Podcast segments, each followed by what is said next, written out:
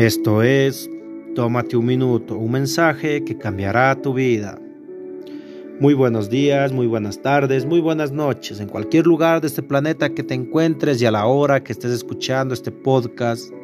Pues espero que sea de gran bendición para ti y tu familia. El día de hoy les quiero compartir un tema que es muy importante, que se trata sobre la depresión, tomada del libro Cómo ser libres de la depresión de Guillermo Maldonado. Un tema que a veces nos ha tocado vivir, nos ha tocado pasar esta situación, pero no es solo un tema clínico, sino también es espiritual. Y la depresión viene cuando hemos perdido algo muy importante en nuestra vida hay muchas personas que se deprimen cuando pierden o se les quita algo muy importante, que ellos amaban y atesoraban de una manera especial. Puede ser un hijo, una hija, un trabajo, dinero, una herencia, su salud, o algo que ellos amaban mucho, tal vez un familiar que se murió y que obviamente ya no puede recuperar. Cada una de estas situaciones hacen que una persona se deprima frente a este tipo de circunstancias. Hay muchas personas que culpan a Dios y se amargan contra Él. Pero amigo, quiero decirte que Dios no tiene nada que ver con estas cosas que hemos perdido o nos han quitado. El hombre recoge lo que siembra durante su vida es decir, lo que somos el producto de lo que sembramos. No os engañéis, Dios no puede ser burlado, pues todo el hombre lo que siembra, eso también segará. Gálatas 6:7. Hay una persona en la Biblia llamada Noemí, la cual se amarga con Dios y lo culpa de su depresión y su ruina.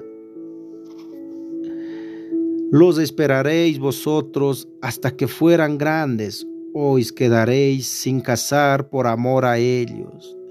No digas, hijas mías, mayor amargura tengo yo que nosotras, pues la mano de Jehová se ha levantado contra mí. Ruth 1.13. Noemí culpó a Dios de haber quitado su esposo, sus hijos y toda su familia. De la misma manera, hoy día hay personas que culpan a Dios por todo lo malo que les ha sucedido o por aquellas cosas que han perdido. Y eso es un grave error. Si usted sigue pensando de esa manera, nunca saldrá de esa, de esa depresión. Ya es tiempo de que cambie su actitud hacia la vida. ¿Qué hacer cuando algo importante nos ha sido quitado? O lo hemos perdido. Si hay cosas que no podemos cambiar y que están fuera de nuestro control, pero simplemente confiemos en Dios, que Él nos restaurará de alguna forma. Lo que nos ha sido robado, quitado o lo hemos perdido, Recordemos que cuando Dios restaura algo, siempre lo devuelve en mayor cantidad, calidad y clase. No podemos seguir amargados por el novio o la novia que nos dejó, ni podemos seguir tristes por la amistad que nos traicionó, no podemos continuar deprimidos por el familiar que perdimos. Ya que si conocía a Jesús como su Señor y Salvador, está en el cielo, pero si nunca lo conoció, se perdió para siempre. Y a partir de ahí, nada podemos hacer. Esta es una realidad. Así que tenemos que continuar nuestra vida aquí en la tierra. Bendiciones y un millón de abrazos.